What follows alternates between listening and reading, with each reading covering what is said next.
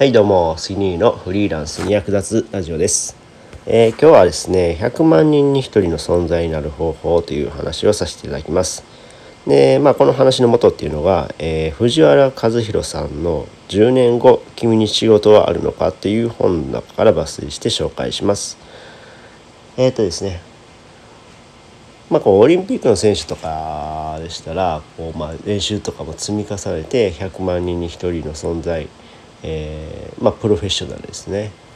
になるんですけどもでも我々ってそんな天才やプロにはなかなかなれない。でもその中で、えー、僕らがやるべきっていうのはその100人に1人の存在。100人に1人でもいいからそういう存在スキルとかを持っていればそれを3つ組み合わせます。だから100分の1のスキル技。で100分の1をかける100分の1かける100分の1これを組み合わせるだけでこう100万分の1の存在になれるわけなんですね。ここの話を聞いてあすごいあなんていうか納得というかあこれだけでこれだけでって言ったらあれけどあのあなんていうかな発想の転換ですごいなっていうふうに思いました。うん、ででこの100人に1人のまあ技とかうん存在になればなんやろうあこの100人に1人の存在を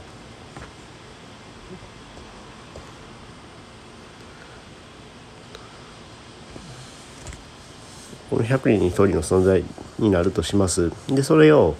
このそのスキルが、えー、それぞれのスキルがこう遠いほどいいんですよね。まあ、この遠いっていうのは何かっていうと例えば僕の場合やったらウェブ制作をしています。でまあウェブ制作と例えばイラストの制作とかで結構近い近しい存在だからあまりよろしくない。でも例えばウェブ制作と、えー、農業とかこれ全然違いますよね。とかとか、えー、ウェブ制作とうん金魚育てるとかなんか全然関係ないですけどもそういう遠い存在遠いスキルや遠いうんものを掛け合わせるとよりその100万人に1人の存在に近づけるっていうのが、えー、この本の中で書かれています。はいまあ、今回は、えー、100万人に1人の存在になる方法というお話をさせていただきました。はいえー、まあこうやし、えー、この本については概要欄にリンク貼っているのでよろしければご覧ください。えー、今回の話が参考になったよっていう方は、えー、いいねボタンを押してもらえると嬉しいです。またチャンネル登録してもらえると励みになります。はい。